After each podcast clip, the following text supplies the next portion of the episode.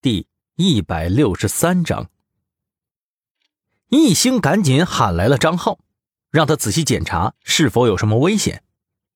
张浩沿着布线走，排除了有爆炸物的危险，而是拆出来了一个信号发射器。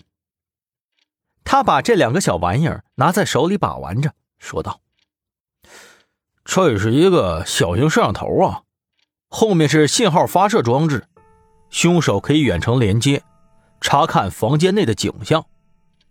不过，因为电池容量不大，所以凶手呢在门上拽了个绳子，只有门打开了，拉动绳子才会触发机关呢。摄像机这才开始工作。哼，真是稀奇的小玩意儿。一兴问道：“能不能倒查出凶手的位置啊？”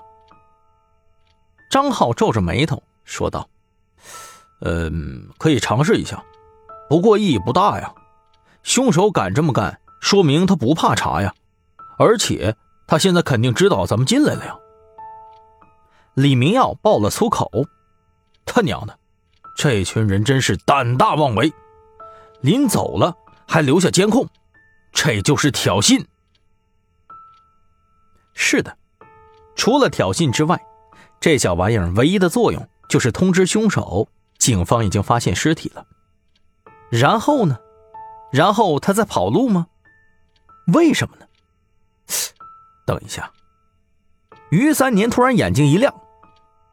哎，老李，咱们要是逆向思维，这凶手现在可能还在花城呢，甚至他还有下一个目标啊！汪旭东兴奋的说道：“那可太好了，只要他不跑，咱们总能抓住他呀！”而就在这时，一兴却摇了摇头。你们真觉着这凶手是三生会的吗？大家都愣住了，这句话如惊雷平地起呀！一兴继续说道：“这个现场很奇怪，从犯罪心理学上来看是完全冲突的。我怀疑，要么凶手不止一个人，要么就是这个案子还有别的势力介入了。”于三年和李明耀也冷静了下来。陷入了沉思，汪旭东懒得自己想，而是开口问道：“哎，一谷，为什么这么说呀？凶手手段残忍，还打扫现场，留下摄像头，这样的手段，除了三生会以外，还有谁会用啊？”一星淡淡的看向了卫生间，说道：“其实，你仔细思考一下，这些举动本身就是冲突的，杀人碎尸，打扫现场。”他为了什么呀？为了隐匿自身呢，让尸体尽量晚的被发现呢，给自己争取逃跑时间。但是，如果他想跑，为什么要立刀挑衅呢？